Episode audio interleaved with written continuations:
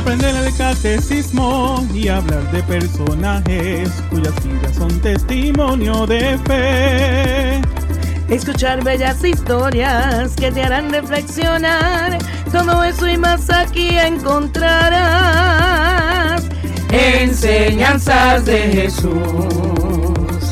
Enseñanzas de Jesús. Para chicos y grandes.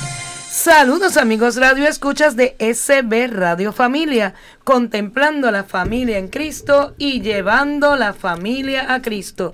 Desde el estudio Nazaret, en la parroquia Santa Bernardita, les saludan José, Giovanna, Ángel, Angélica. Y Yaneli. Y Bernadette en su programa Enseñanzas de Jesús para chicos y grandes. En este programa trataremos temas relacionados a la catequesis, cuentos, adivinanzas, trivias, personajes, textos bíblicos y mucho más. Esperamos que este compartir sea una experiencia de crecimiento y aprendizaje para todos. Nos escuchas a través de www.sbradiofamilia.org.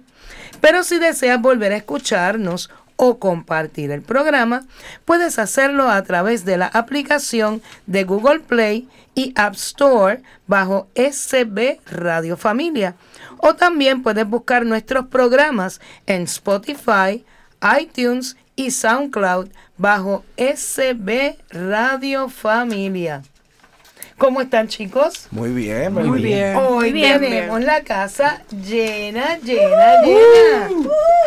Para la gloria de Dios, ¿verdad? Full Hoy team, estamos full team. todos y nuestra invitada ya que se está haciendo como que parte de este team, que es nuestra amada Janely, la de las por adivinanzas. fin vino Por fin se nos dio, ya me tocaba, ya me tocaba. Verdad, Muy bien. sí. Saludos a todos.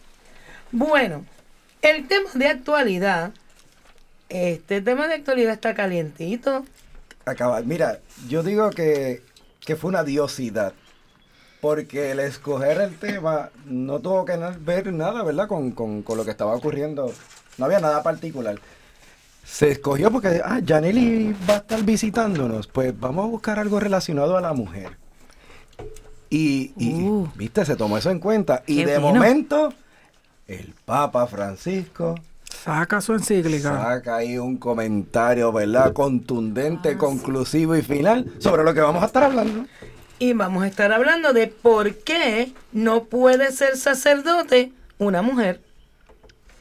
Que hay personas que piensan que es una, un discrimen, ¿verdad? Sí. Que, que es un... Sí, porque la mujer, porque no pudiese eh, realizar esa tarea dentro de la iglesia, eh, que es menospreciada, o etcétera, porque hay muchos argumentos basados Claro, en porque eso. sabemos que en otras denominaciones, En otras denominaciones sí se aceptan la pues, la sacerdotisa, mujer tiene un rol en ese sentido, ¿verdad?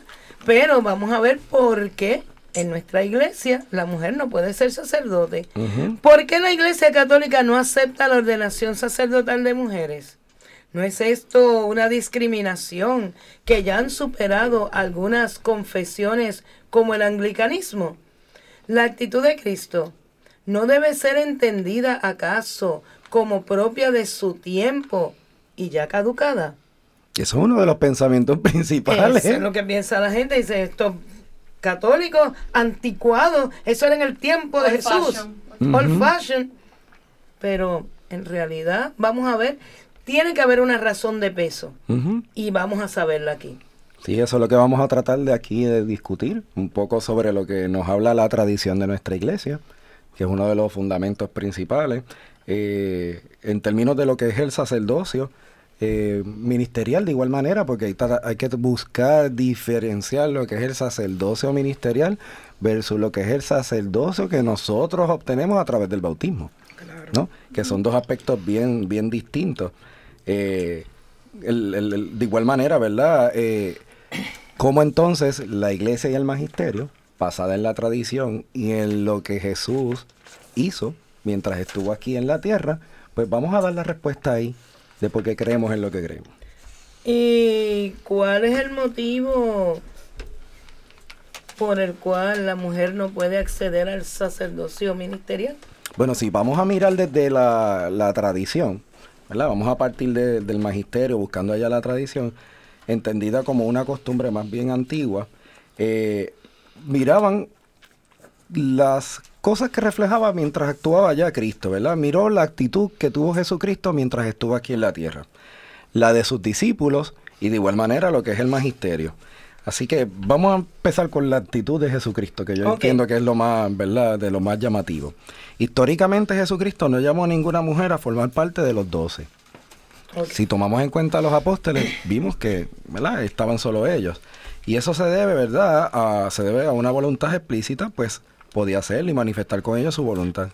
También Jesucristo debía prever que al tomar la actitud que tomó, sus discípulos la interpretarían como que tal era su voluntad.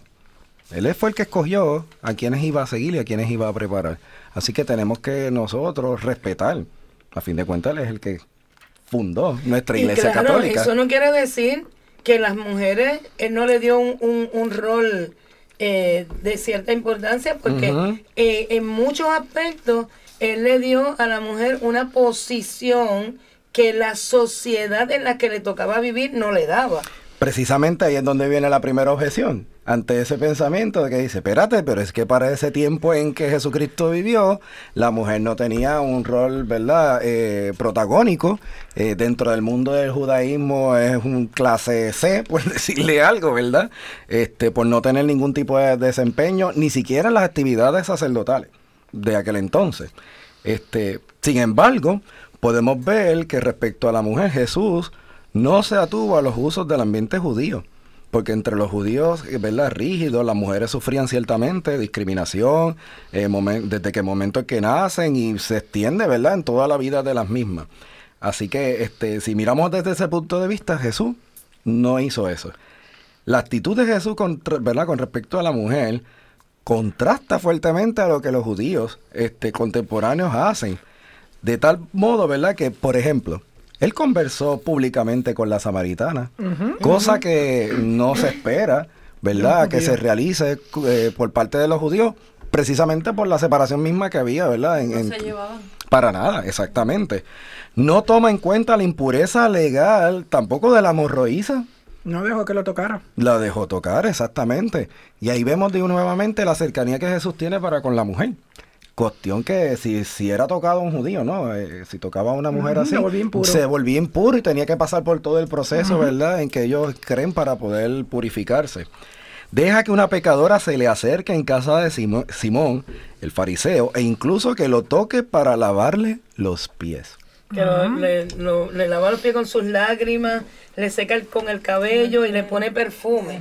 O sea, Que, que de hecho tiene que haber sido también, aparte de algo muy sublime, bien sensual. Porque eso sea como sea. Y fue un escándalo. Claro, claro. y decía, pero ¿cómo es?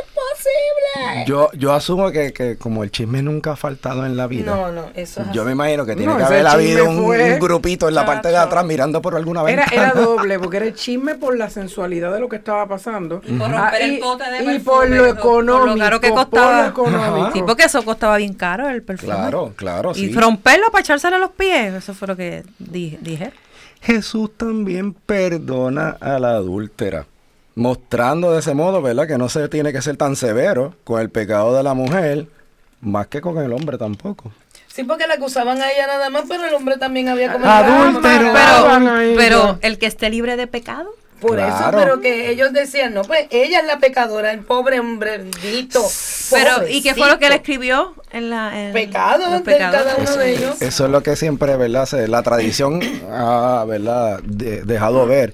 Este, pero, pero lo que está brutal es que a la hora de apedrear a alguien, siempre la que pagaba era la mujer. Sabrá Dios si los que tenían la- Ellos no las piedras en la mano también se habían acostado con ella. Porque, Y para que no hablara, como la cogieron esta vez, pa, pa, pa, claro. salimos de ella.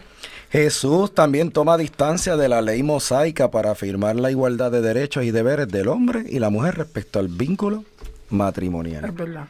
que eso es un aspecto fundamental porque ya Jesús está dejando ver bien claro que tanto valor tiene el hombre como la mujer en el sagrado matrimonio.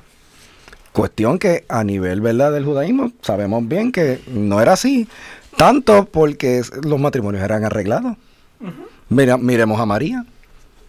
María, ¿verdad? Ya estaba, tenía ese matrimonio arreglado con María, San, María, ¿verdad? Santa Madre María, Virgen, con San José. Si no llega a ser porque el ángel, ¿verdad? Lo calma. Gracias a Gabriel. si no llega a venir. ¿No era David? Ah, no, eso es otra cosa, ¿Qué? ¿verdad? Sí, eso es un chiste interno que nos vamos a llevar. Tú estás muy bien, Janely, tú estás muy bien. Me perdían a el mapa. Eso lo hacemos. En la pausa. En la pausa. Jesús también se hace acompañar y sostener en su ministerio itinerante por mujeres. El- el- la presencia de las mujeres mientras Jesús hacía sus tareas, ¿verdad? Y, y se comunicaba con la multitud y trabajaba. No eran solamente con los apóstoles, sabemos muy bien que allí el rol de la mujer era muy importante. Vamos a ser claros, quizás los apóstoles cocinaban malísimo. Y tenían Más que tener seguro. algunas mujeres que apoyaran la causa en esto. Bueno, tomando en cuenta que el hombre se veía más alto que la mujer y la tarea esa de cocinar, lo más seguro le toca a la mujer, no le tocaba a, la- a los apóstoles. Pienso no yo. teníamos un José que cocina tan rico en ese tiempo. Y entonces Una pues, sopa de papa. ah, Anda le- pa'l carajo. Y, y un pollito guisado así como hace José, no. O una crema como la de Yamil, pues le tocaba Oiga, a las mejor avena mujeres es la de Yamil. Sí. ayudar, ayudar en eso. Diache, hablando de comida y no hemos comido. Esto Saludos, está fuerte. sí. También le encarga el primer mensaje pascual. Incluso avisa a los once de su resurrección por medio de ellas. ¿Quién fue quien llegó allí, verdad? A saber, dejarse saber que había resucitado. Eh. También fue mujer. O sea que el rol de la mujer, aún dentro del mundo este difícil, porque ¿verdad? las menospreciaban, Jesús las estaba sacando a flote. Vamos, ¿y quién arranca el primer milagro? La Madre Santa, mujer, La primera discípula. La primera, la que dijo que sí. Así que definitivamente eh, podemos ver que... Y, que- y algo que debemos de notar es que Jesús estaba muy consciente de la situación de la mujer porque él deja a su madre a cargo, o sea, deja, la deja con Juan, Con Juan. porque sabe que ella es viuda, muere su hijo y si no la deja al cuidado de un- un hijo, ella va a quedar desamparada totalmente. O sea, él estaba muy claro de cuál era la posición que la sociedad le daba a la mujer. Entonces, un aspecto bien importante para poder ver que el Jesús, eh, en términos de sacerdocio, deben ser hombres y no mujeres. Primero, el sacerdote ministerial está representando a Jesús y Jesús cuando vino a la tierra, vino como varón. Así que por eso es un aspecto que hay que tocar. Lo segundo es que durante, eh, estemos, cuando estamos celebrando la misa, durante la consagración, en ese momento, si escuchamos bien, el sacerdote, al rezar, ¿verdad? Y hacer las oraciones de consagratoria, las hace en primera persona. Por tanto, Jesús, nosotros creemos que se hace presente en el cuerpo de ese sacerdote, de ese hombre. Ese hombre deja de existir y en ese momento es Cristo quien está allí. A eso se le llama en persona Christi. Y como Jesús vino como varón, por eso es que nosotros creemos en que los sacerdotes deben ser este, solo varones, porque es la, única, es la naturaleza en la que vino Jesús a la, a la tierra, ¿no? Pero no por eso vamos a pensar nosotros que el papel de la mujer es menor dentro de la iglesia. es así. Que, proba- es que lo vamos a estar tocando un poquito más tarde, ¿verdad? Eso es así. Daneli, apunta. Estoy aquí. Está aquí, ahora es que, dale, que ahora es que tienes Ay, que escuchar. Tranquila, yo me bañaba mientras había alguien que me miraba. ¿Cómo me llamo? Ay, espérate, ¿cómo es? Vuelvo otra Pues vez. dale pa' atrás, dale pa' atrás. Tranquila, yo me bañaba mientras había alguien que me miraba. Oye, pero eso suena que alguien ¿tú te ligaba. sabes? César ¿En dice que la serio? sabe tú la sabes. Yo me la Ajá. sé, yo me la sé. Pero eso está como ¿Qué ligando, cosa? ¿verdad? Que se bañaba y alguien la miraba. Eso no suena Sí. legal. Yo no sé. Sí. Eso parece como chisme. Eso suena raro, ¿verdad? Sí, pero fue, un- fue, pasó de verdad. ¿Y lo vamos a saber? Y lo vamos Claro. a saber en, Ah, el ya yo próximo sé que- seg- en el tercer segmento Eso es así. De enseñanzas de Jesús para chicos. Y grandes. Ya volvemos.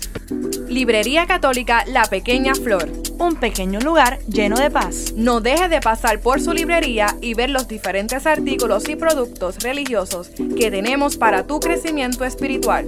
Estamos ubicados en los terrenos de la parroquia Santa Bernardita, de martes a viernes de 11 de la mañana a 7 de la noche y los domingos después de cada misa.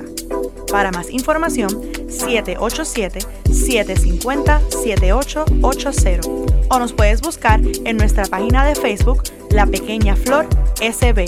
¡Te esperamos!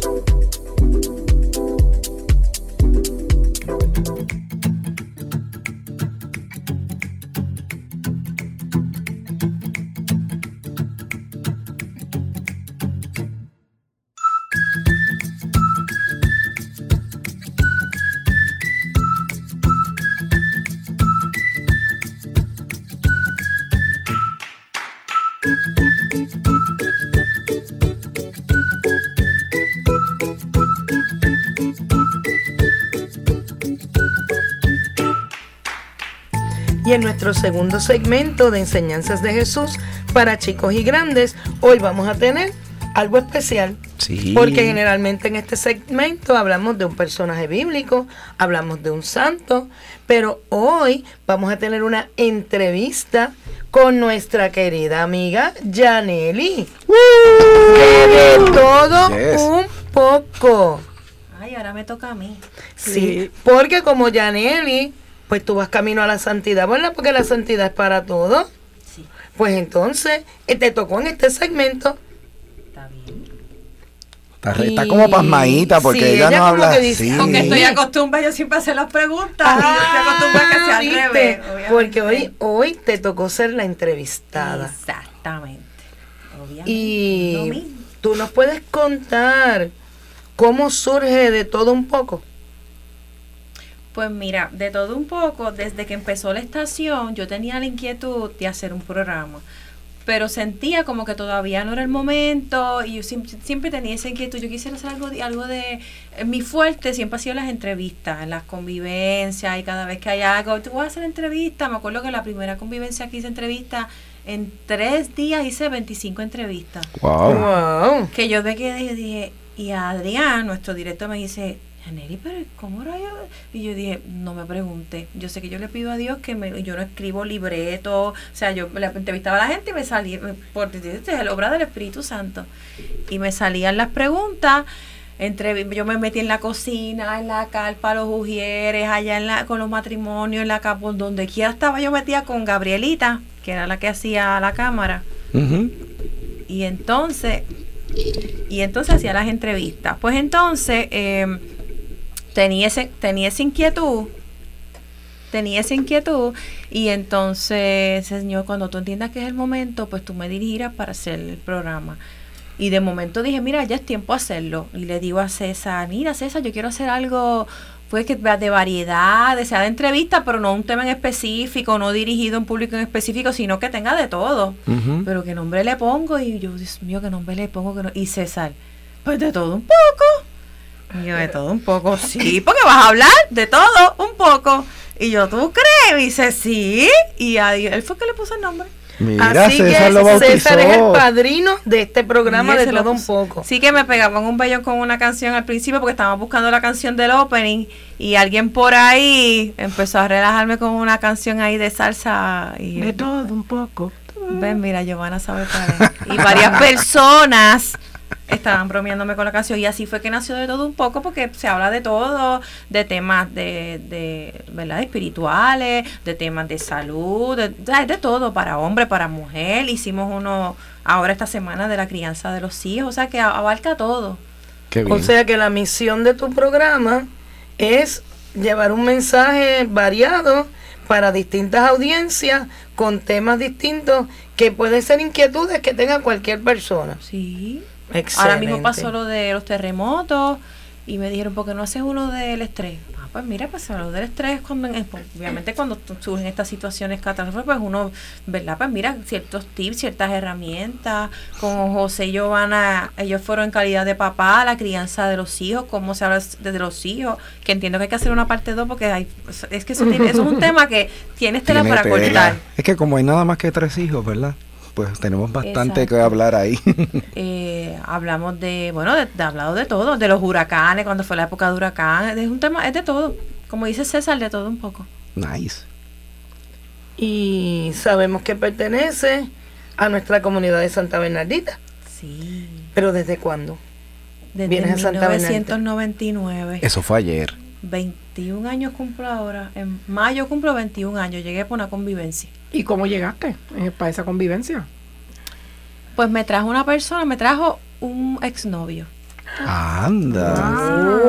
Yo no, yo no, yo porque yo vivo en Tua Baja y él vive aquí, digo, vivía en Country Club y él, mira, yo vi una parroquia que se llama Santa Benedetta para que vayas un día conmigo. Está bien, vamos.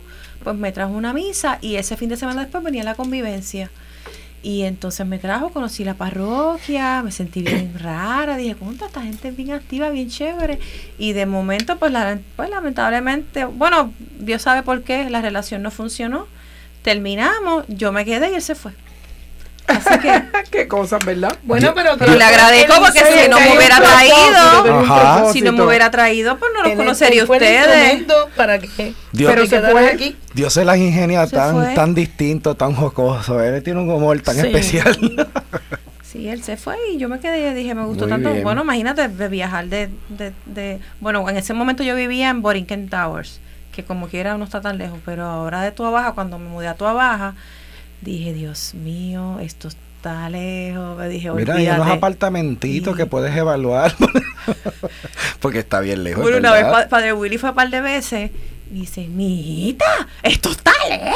Yo, padre, que ya el carro guía solo. Y ahora ya, pues. Pero obviamente el que va, pues dice, nena, tú vives lejos. Pero aquí hay gente que viene de lejos también. Hay, otra, Sí, hay un par de personas que vienen de lejos. Eso es así. Además que si uno se siente bien donde uno está, dije, buscar una parroquia nueva, ya yo, ya, ay no. Eso, ya, ya- eso marca la casa de diferencia. uno. Ujú, ujú. Bueno, sabemos que tienes este programa de radio, pero eso es lo único que haces aquí en Santa Bernardita. Eh. Si la pudieran ver, ha, ha puesto una sonrisa de oreja a oreja. Ay, Dios mío. Y cuando pones esa sonrisa de oreja a oreja, sabes que estás en Santa Bernardita. cuando te Eso es esa así. pregunta. Y Giovanna y José y todos los que están aquí entienden porque están en más cosas. Claro. ¿Y qué otras cosas haces aquí en Santa Pues Bernardita? mira, estoy en el Ministerio Salterre, que es el Ministerio de Música que Bernaldez tu- lo dirigió hace un par de añitos atrás. Eh, dos o tres añitos nada más. Eh, que es el que está en la misa de las 11 los domingos. Estoy en el Ministerio Allente, que es el ministerio que transmite las misas eh, todos los días, de lunes a de domingo a domingo. También transmite la convivencia cuando hay eventos especiales, etcétera, etcétera. Ay, yo comparto ahí como meteorólogo, sí, es verdad. Ah, ¿verdad que ustedes han visto a José en los Facebook Live dándole al tiempo? Claro, claro. Este, estoy en la cofradía que con Giovanna y, Adriana y José Adriana Giovanni. y José Giovanni, pues estamos haciendo una hora de adoración, que eso es bien bonito, y José también ha, ha estado. Este, estoy en las obras cuando me toca, si estoy o estoy al frente del telón o estoy detrás, pero siempre estoy en alguna de las dos. Ahora mismo estoy ayudando al padre con la del derecho de nacer, que por favor vayan, no se la pierdan, tienen que ir. Que va a ser en Semana Santa, el fin de semana de Domingo de Ramos y el fin de semana de, de Semana Santa para, en Bellas De Artes. Que resurrección. De resurrección. más adelante se les dará, se les van a dar detalles. Eh, Dios mío, ¿qué más? ¿Hace falta algo más? Yo creo que con eso tengo más Yo que lo he suficiente. visto Ah, en bueno, y el en los, kiosco, en los kioscos, en los almuercitos, eh, y donde me necesiten. donde la yo necesiten, necesito ayudar en algo. Sí, porque es que hay servicios que están ya escritos en papel porque le tienen un título ministerial, Exacto. ¿verdad? Hay un ministerio.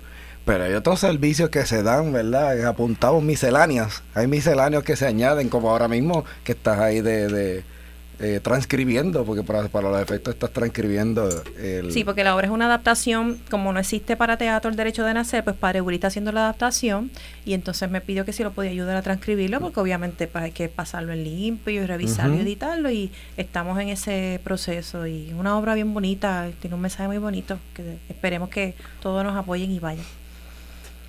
¿Y qué entiendes que obtienes de tu participación en la iglesia?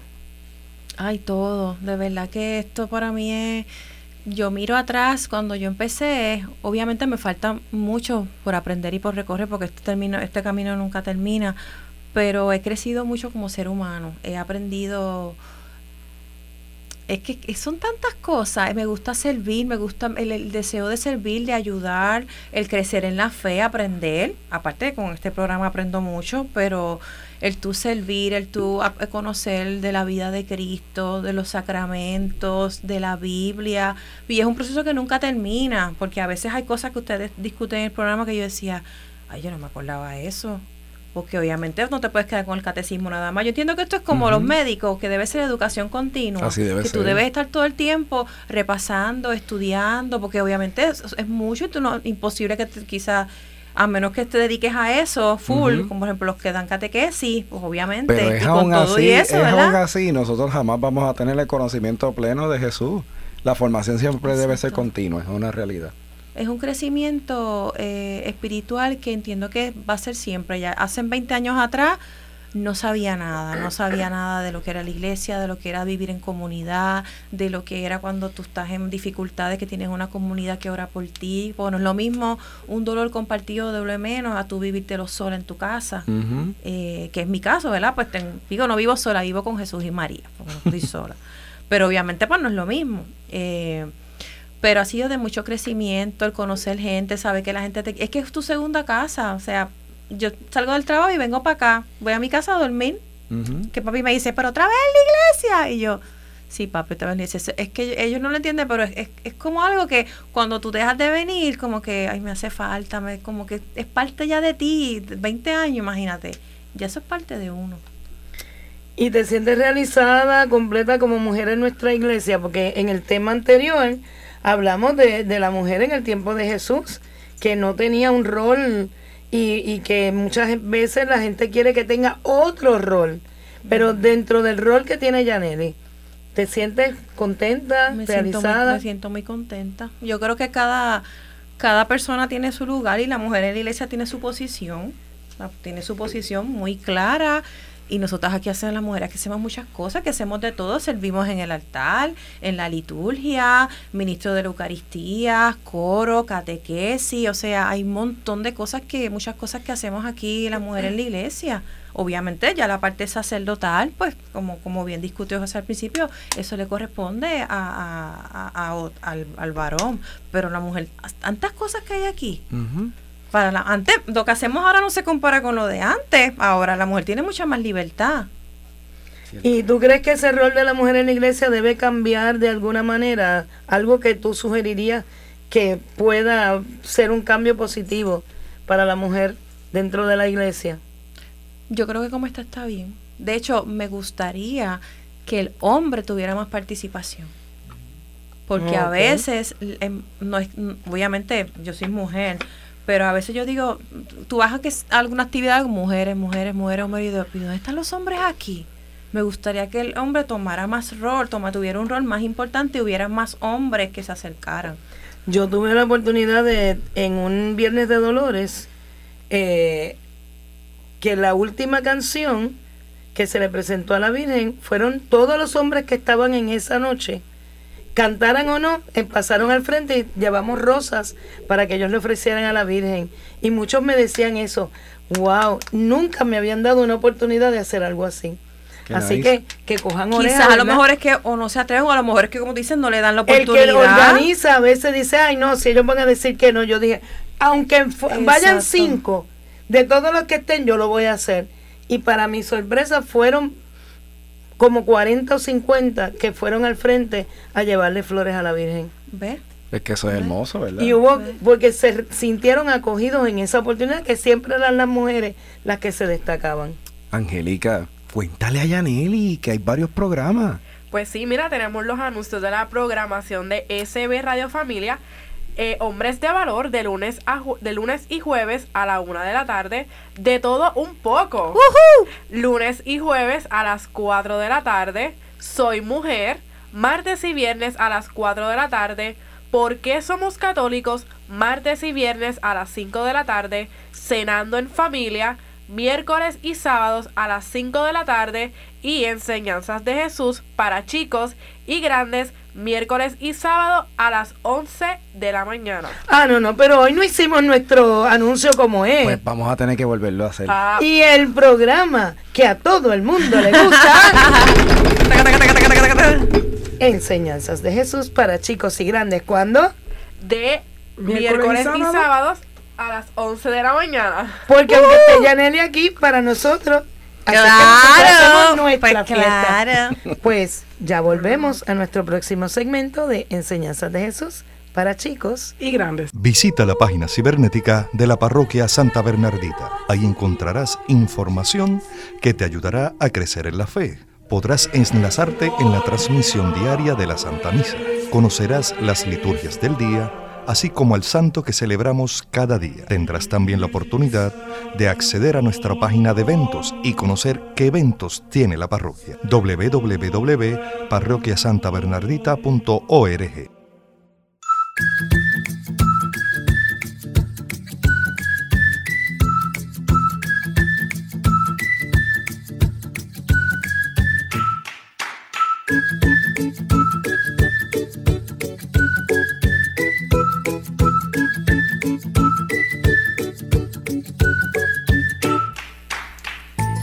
nuestro tercer segmento de enseñanzas de Jesús para chicos y grandes, tenemos nuestro tema de catequesis. Y como hemos estado hablando de la mujer, pues el tema de catequesis es Benedicto XVI y la mujer. Un documentazo. Otra vez vino por ahí el Papa emérito. ¿ah? Ángel, ¿qué tú crees? Que ese es el papa favorito No, no me de. Ángel.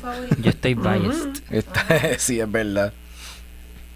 Pues dice que por desgracia somos herederos de una historia de enormes condicionamientos que en todos los tiempos y en cada lugar han hecho difícil el camino de la mujer, despreciada en su dignidad, olvidada en sus prerrogativas, marginada frecuentemente e incluso reducida a esclavitud. Esto le ha impedido ser profundamente ella misma y ha empobrecido la humanidad entera de auténticas riquezas espirituales.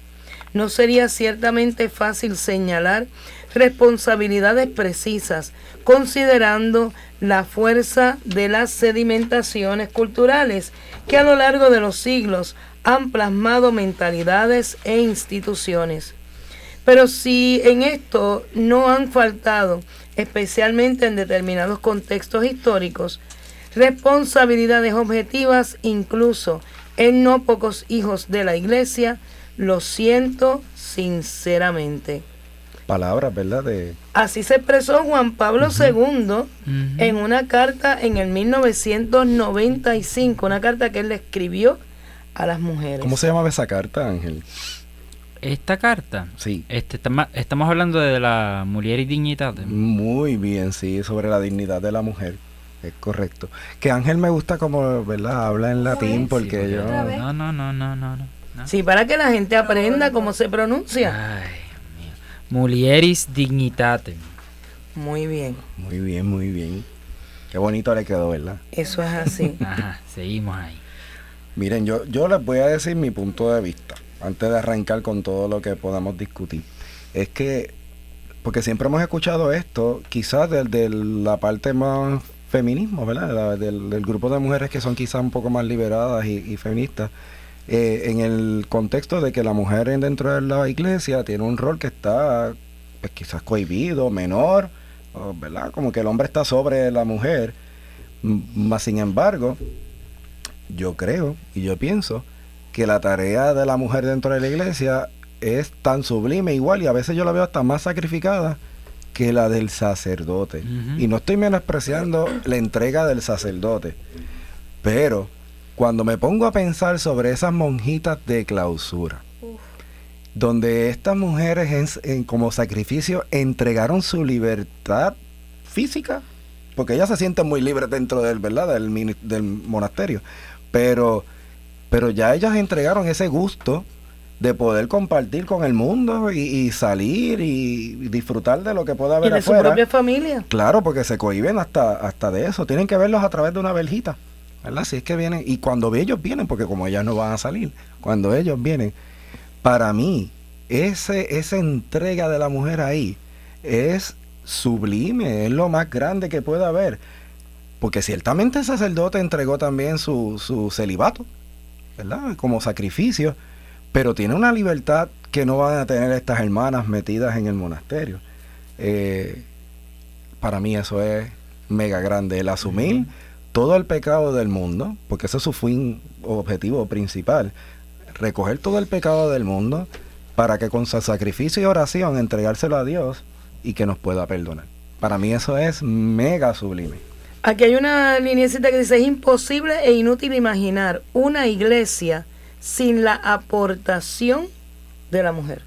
Es mismo cierto, es. y es cierto, es que esa es una realidad. Así mismo es porque es que dentro de la iglesia el, el rol, porque el rol maternal de la mujer, sea, sea madre o sea o no sea madre, este físicamente, pero sí juega un rol maternal que es bien importante en, en la vivencia de la fe porque da ese apoyo que no tan solo los sacerdotes sino todos los laicos necesitamos. Son como un apoyo que es indispensable. Eh, tanto en el servicio como en el consejo, como en el diálogo, la mujer es indispensable en la vida de la iglesia, que decir que pues es solo de hombres en verdad sería menospreciarla demasiado. Y que la característica de la iglesia es que la esposa de. Jesucristo. Así que tiene un, tiene un rol ahí bien importante. La iglesia no está descrita como masculina, está descrita como, pues, la, un Así que quién mejor femenino. para enseñarnos a nosotros.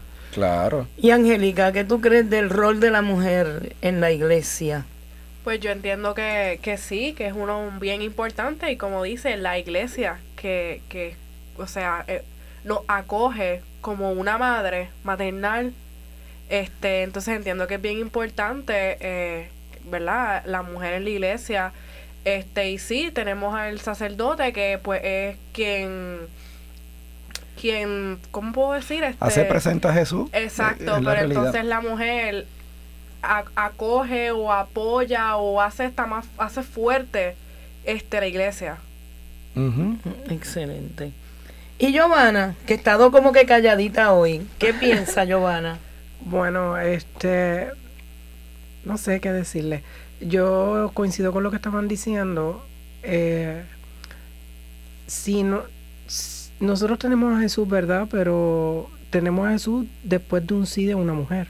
O sea que siempre nosotros debemos complementarnos. Nosotros no estamos aquí para luchar, ver quién es mejor que quién.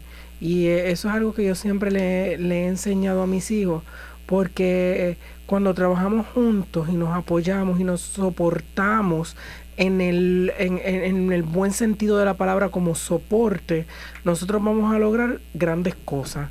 Y, y para, para la iglesia, el tener la maternidad de la mujer, porque un padre es necesario y está ahí, pero una madre es imprescindible, o sea, y to- todos nacimos de una, sabemos lo, lo que significó nuestra madre para nosotros. La mujer tiene ese instinto, sea madre o no, tiene el instinto de la maternidad y por eso el acogimiento, que era lo que estaba diciendo Angélica, eh, eh, es ese cariño, ese calor lo da los detalles de las mujeres, porque las mujeres son bien detallistas y observan que si tiene esto para aquí, esto tiene para acá, que mira, aquí falta algo, aquí hay que poner algo. Siempre también es necesario. Las oficinas parroquiales las corren mujeres y las mujeres están ahí mano a mano con el sacerdote. Este, si estamos hablando de diáconos, tienen una esposa al lado, muchos de ellos que le están apoyando y que están este ayudándolos en su ministerio. Así que los, eh, est- esto es algo que nosotros tenemos que hacer en conjunto y no no sentirnos que nosotras no somos importantes o que nos menosprecian simplemente porque no somos sacerdotisas. Eso es más allá. Nosotros no necesitamos, María no necesitó que Jesús la hiciera apóstol, ella era discípulo. Así que lo que nosotros necesitamos es, seguir a Dios. Ella fue la que le sacó el primer milagro. Exacto. Muchacho, Así que sí. el resto este, es cosas que utiliza el enemigo para crearnos conflictos a nosotros, para entonces alejarnos, porque sabe que si estamos cerquita de Dios y tenemos esa relación estrecha con Dios, es- Él no va a tener oportunidad. Así que no hagan caso a esas bobadas, todos somos necesarios, todos somos importantes y todos somos únicos. Eh, voy a hacer una pequeña comparación. El padre Damián de Molokai, el de los leprosos, y la madre Teresa de Calcuta. O sea, si los ponemos en una balanza, ambos lograron, ¿verdad? Con su entrega, Claro. confortar, animar, darle un lugar, pues en muchos casos de muerte digna a personas que eran abandonados por los demás. Nadie quería meterse allí.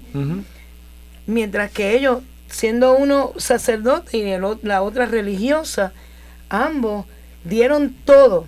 Pues entonces, sin importar el rol dentro de la iglesia, tú puedes dar el 100% para servir a Dios, cada quien desde su lugar. Claro. Es, que, es que tenemos que ver también que el hombre y la mujer somos complementos. Yo no puedo hacer tareas de la mujer como así van a haber aspectos del hombre que la mujer tampoco las va a poder hacer. Sin embargo, cuando se unen ambos a laborar, ¿verdad? Agarraditos ahí de la mano, pues se llega a la, vamos a decir, casi perfección de lo que Dios ha querido para con, con la humanidad. Este, porque ciertamente, por mucho que yo quiera parir yo, está difícil, porque ni anatómicamente está diseñado, ¿verdad?, nuestro cuerpo para poder eh, pues tener físicamente un hijo. Yo aporto para que tenga un hijo, pero el hijo viene a través de la mujer. Eh, en otro aspecto también bien importante que me gustaría compartir con ustedes y vea y que la viéramos, es que María cuando es mencionada en la Biblia, ¿verdad? Y Jesús le llama, es bien, eh, ¿verdad? me llama la atención que no le llama tanto como mamá o madre, le llama mujer. Mujer. Haciéndole valer el rol como mujer ahí en su presencia. Eh, no por eso le está quitando respeto, ¿verdad? Porque no, al contrario, yo diría que le, que le está haciendo más sublime y hasta honorable, pudiéramos decir. Así que imagínense la importancia que tiene para Jesús y obviamente nosotros en su, en su seguimiento hacia con la mujer. Hay un comentario aquí de que hoy cada día es más visible la participación de la mujer en los organismos vaticanos y hablando de Benedicto XVI, que dijimos que era parte de este tema, él no, hecho, no, había, no hizo unos nombramientos en específico, pero mantuvo y respetó lo que Juan Pablo II había hecho de mujeres en posiciones eh, importantes, subsecretaria de la Congregación de los Institutos de la Vida Consagrada y Sociedades de la Vida Apostólica, era una religiosa, una mujer. Y así en otras áreas. Así que vemos cómo ellos, nuestro Papa, que para nosotros, ¿verdad? es, un, es una persona tan importante, pues también le ha dado ese mismo valor a la posición de la mujer. Yo quiero compartirle con ustedes, para ir cerrando ya también este un poco el segmento, eh, unas palabras, ¿verdad? Que también el Papa San Juan Pablo II este, hizo, escribió y que Benedicto las hizo eco. Y dice así, te doy gracias, mujer madre, que te conviertes en seno del ser humano con alegría y los dolores de parto de una experiencia única, la cual te hace sonrisa de Dios para el niño que viene a la luz y te hace guía de sus primeros pasos, apoyo de su crecimiento, punto de referencia en el posterior camino de la vida. Te doy gracias, mujer esposa, que unes irrevocablemente tu destino al de un hombre, mediante una relación de recíproca entrega al servicio de la comunión y de la vida te doy gracias, mujer hija y mujer hermana, que aportas al núcleo familiar y también al conjunto de la vida social las riquezas de tu sensibilidad, intuición, generosidad y constancia. Te doy gracias, mujer trabajadora, que participas en todos los ámbitos de la vida social, económica, cultural, artística y política, mediante la indispensable aportación que das a la elaboración de una cultura paz de conciliar razón y sentimiento a una concepción de la vida siempre abierta al sentido del misterio, a la edificación de estructuras económicas y políticas más ricas de humanidad. Te doy gracias mujer consagrada que ejemplo de la más grande de las mujeres, la Madre de Cristo, Verbo encarnado, te abres con docilidad y fidelidad al amor de Dios, ayudando a la iglesia y a toda la humanidad a vivir para Dios una respuesta esponsal que expresa maravillosamente la comunión que Él quiere establecer con su criatura. Te doy gracias mujer por el hecho mismo de ser mujer. Con la intuición propia de tu feminidad enriqueces la comprensión del mundo y contribuyes a la plena verdad de las relaciones humanas. ¡Wow! ¡Qué bello mensaje! Pero ¿sabes qué? Dímelo. Que tengo la contestación de la adivinanza. Yaneli, apunta y ahora le. Tranquila, yo me bañaba mientras había alguien que me miraba. ¿Cómo me llamo? Betsabe. Muy bien. Y al igual que usted lo aprendió, y lo adivinó en este su programa, Enseñanzas de Jesús para chicos y grandes. Ya volvemos. Capilla de Adoración Perpetua San Miguel Arcángel en los terrenos de la parroquia Santa Bernardita. El Santo Evangelio de Mateo 28:20 nos dice, Por mi parte, yo estaré con ustedes todos los días hasta el fin del mundo. Aquí, en esta capilla, podemos estar con Cristo sacramentado expuesto 24 horas los 7 días de la semana.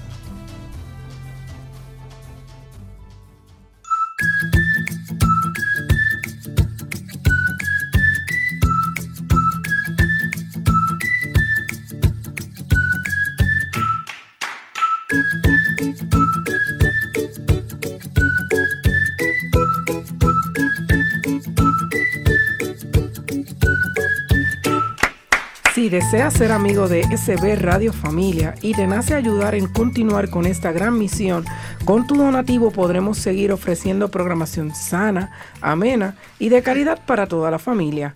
¿Cómo puedes hacerlo? A través de la ATH móvil al 787-363-8202.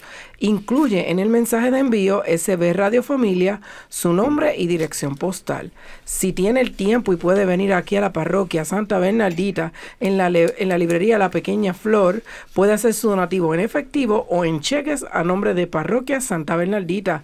Recuerda que Dios le va a devolver en bendiciones su donativo. Bueno, pues esperamos que esos donativos lleguen, ¿verdad? Y ahora tenemos el cuento. Y el título es Por una dote de nueve vacas. ¿Qué, qué Ángel. título, qué título más extraño, ¿verdad? Sí, Ángel, cuéntanos. Pues dice así. Cuentan que dos marineros que iban navegando por los mares del sur desembarcaron en una preciosa isla para descansar. Los habitantes de la isla les recibieron con gran entusiasmo y durante varios días les agasajaron con fiestas. Uno de los días los marineros decidieron dar un paseo por la isla y se encontraron con una muchacha que estaba lavando ropa en el río.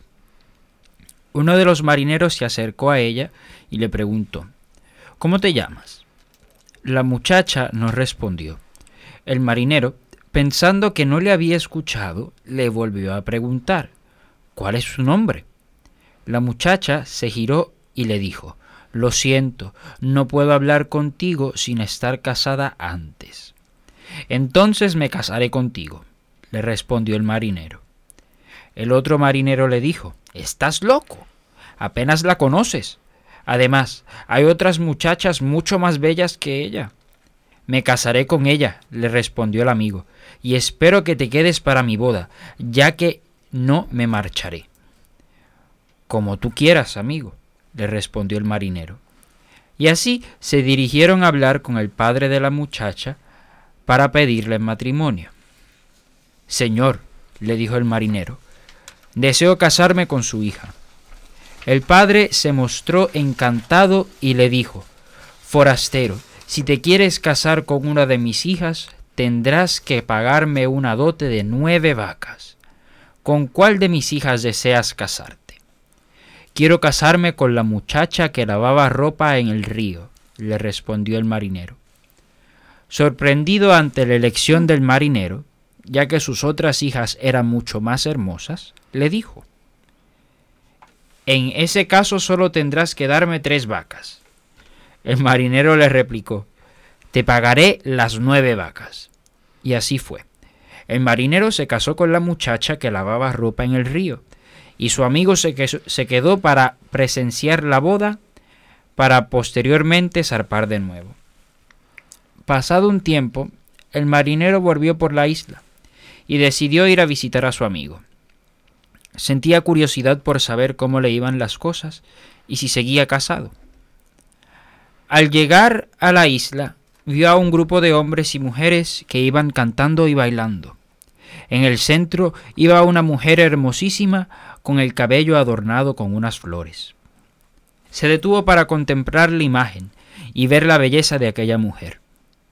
Al cabo de un rato encontró a su amigo.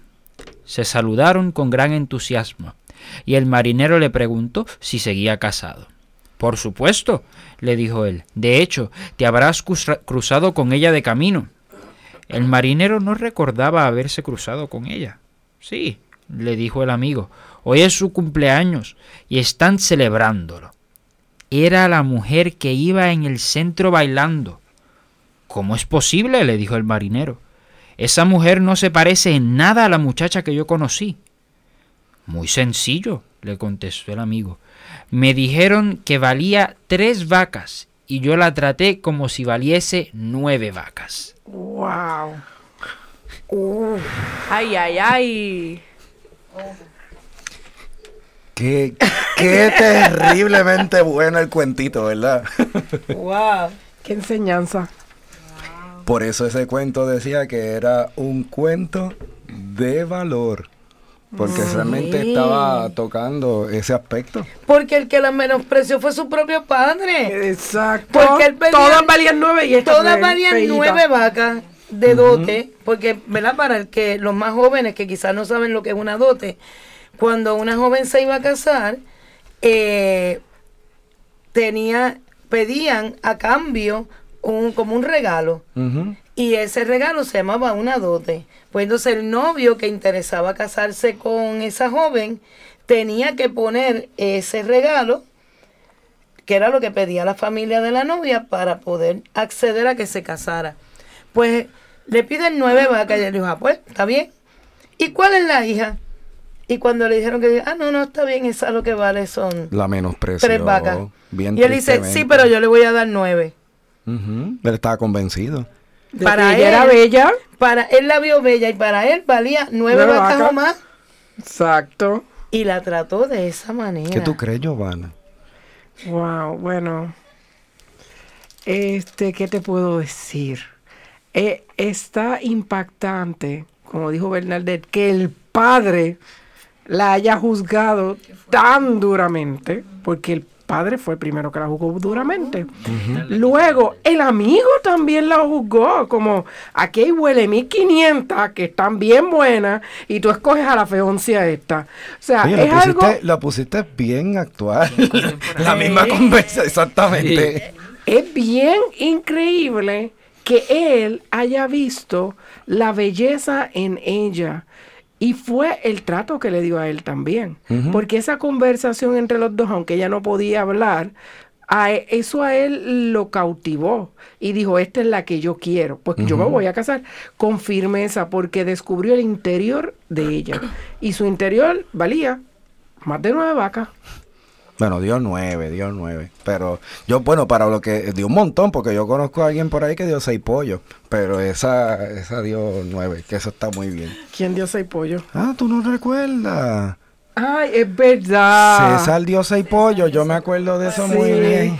El personaje de Fiddler, del Muy- carnicero. Que, que en ese tiempo, mira, ¿verdad? Los, los fileres de judíos, que Ajá. ese era lo que se estaba viviendo, muy parecido a lo que hemos descrito, ¿verdad? Acá, eh, como tal. Realmente, eh, eh, el cuento para mí también, porque yo decía, Dios mío, ¿cómo va a acabar esto?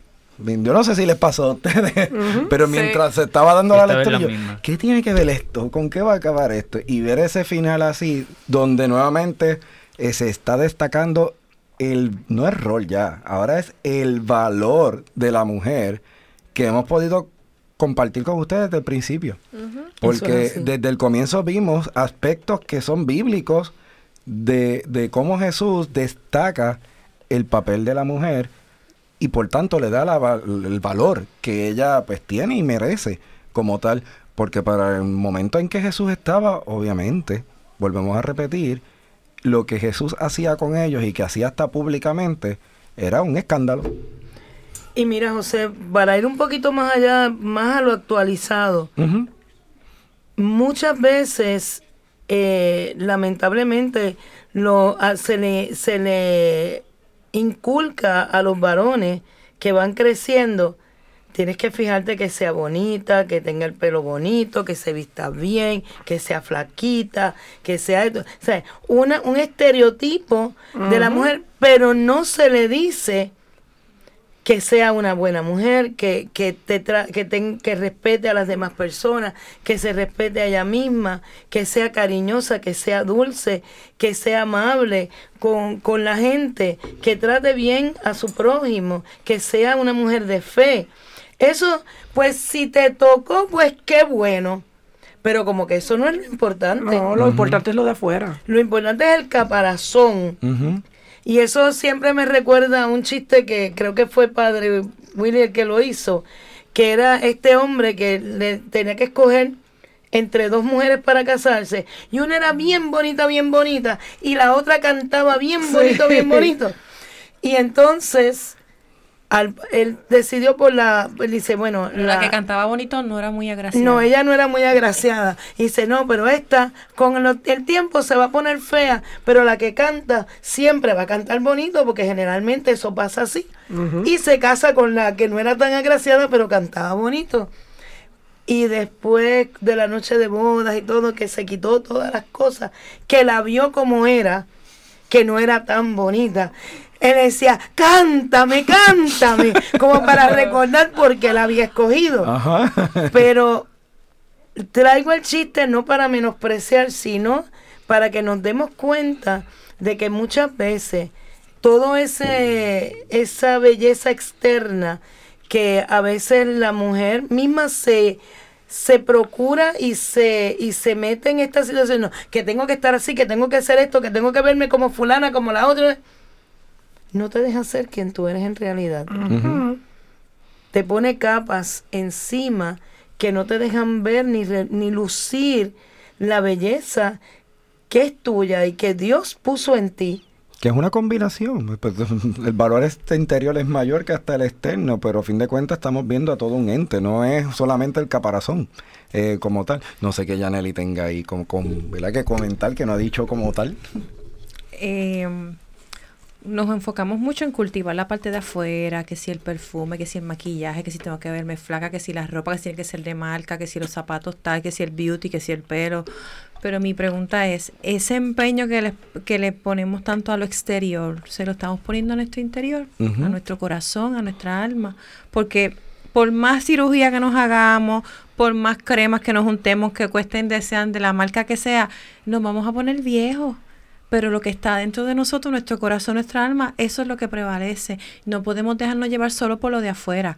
No quiere decir que uno bendito no esté descuidado, no, no sea, no se hace, no se cuide porque hay que bañarse, hay que bañarse, hay que pero mira, vamos a enfocarnos en nuestro corazón, como dice nuestra obra favorita, Beauty and the Beast, la belleza está en el interior. Qué bello. la mejor.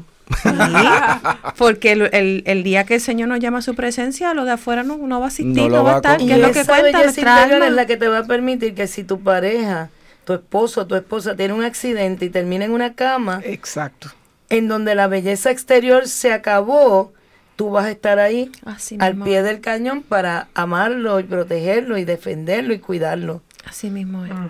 Bueno, pues terminamos nuestro programa con la oración por la familia de la Santa Madre Teresa de Calcuta. Padre Celestial, nos has dado un modelo de vida en la Sagrada Familia de Nazaret.